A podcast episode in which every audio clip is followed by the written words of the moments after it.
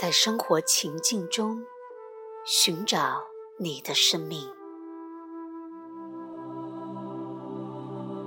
你所说的生活，应该更为准确的被称为生活情境。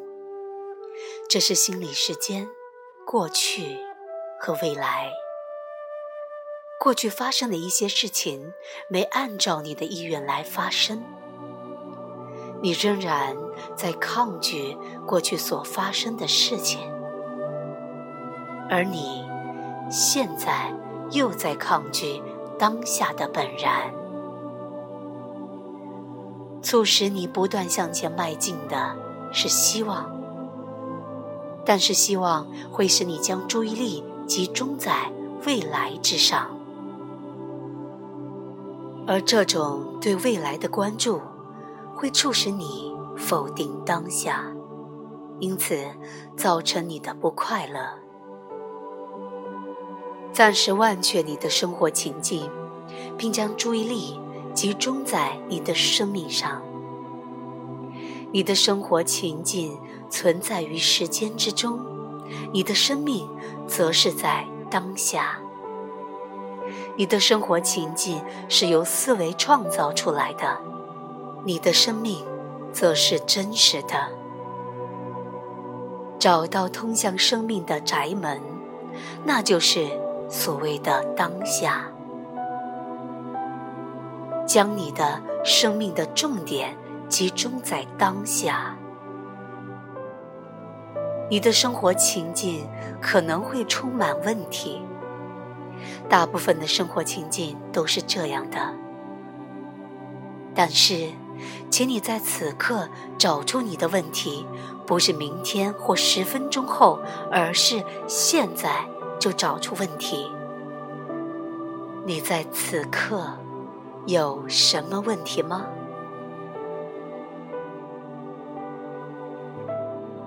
当你的脑子里充满问题时，新的事物。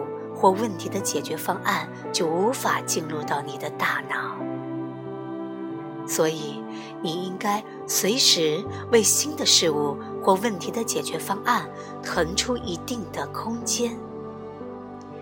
这样，你就会发现，在生活情境之下的生命。请充分的利用你的感官，定静在原处。环顾四周，但只是看就好，不要去做任何的分析与解释。观察一些光线、形状、颜色、质感等等，关注每个东西宁静的临在，关注那个容许所有事物存在的空间。倾听声音，但不要去判断它。倾听声音之下的宁静，触摸一些东西，任何东西，并感觉和认可它们的存在。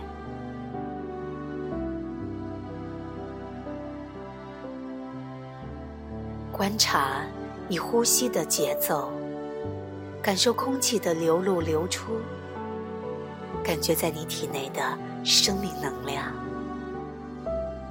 允许外在和内在的所有事物的发生，接受万物的本来面目，深深的进入当下，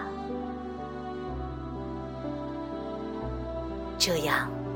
你将会远离时间和意象错乱的可怕世界，